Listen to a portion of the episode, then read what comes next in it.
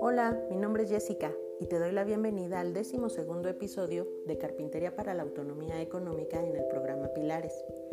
Hoy te hablaré de qué es carpintería y en qué la ha empleado el ser humano a través de la historia a grandes rasgos, ya que actualmente se tiene una perspectiva muy limitada de ella, cuando su campo de aplicación ha sido y sigue siendo muy amplio. Como te mencioné desde el primer episodio, el hombre prehistórico empleó la madera junto con piedras para elaborar armas que le ayudaban tanto a cazar como a defenderse de los animales, así como otras herramientas para distintas tareas que le facilitaban la vida. Posteriormente, y como se ha descubierto en Egipto, la madera también se ocupó para hacer ataúdes, utensilios de cocina, juguetes y las primeras embarcaciones que navegaron por el río Nilo. Otra cultura que la usó para construir carros de guerra jalados por caballos, conocidos como vigas, fueron los griegos y romanos. En tiempos más modernos, los españoles la ocuparon para figuras religiosas y retablos en las iglesias, en instrumentos de tortura, mobiliario y carruajes, todo durante la época colonial en nuestro país. Pero las culturas mesoamericanas no se quedaron atrás en su empleo, pues la ocuparon, entre otras cosas, para instrumentos musicales y armas para la guerra.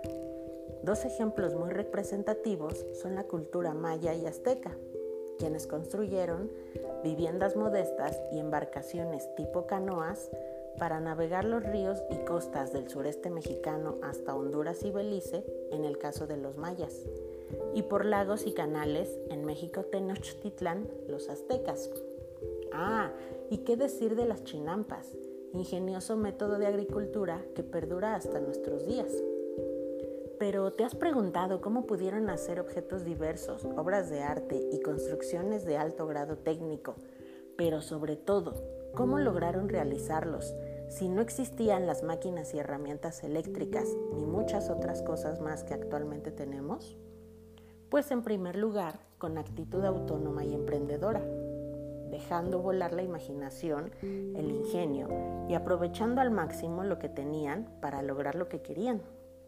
Segundo, gracias a la carpintería, ya que con esta actividad lograron satisfacer diversas necesidades fabricando objetos útiles que no existían.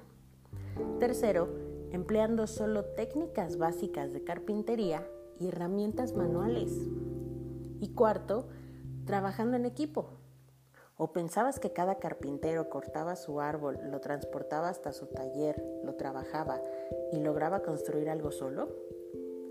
Todo lo anterior nos muestra que la capacidad humana no tiene límites.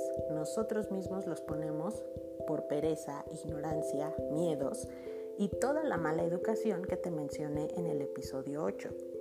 Si en la antigüedad las personas pudieron hacer grandes cosas con recursos limitados y crisis diversas, imagínate todo lo que se puede lograr actualmente en Pilares y a pesar de la pandemia. Por hoy me despido agradeciendo tu compañía en otro viaje por la historia.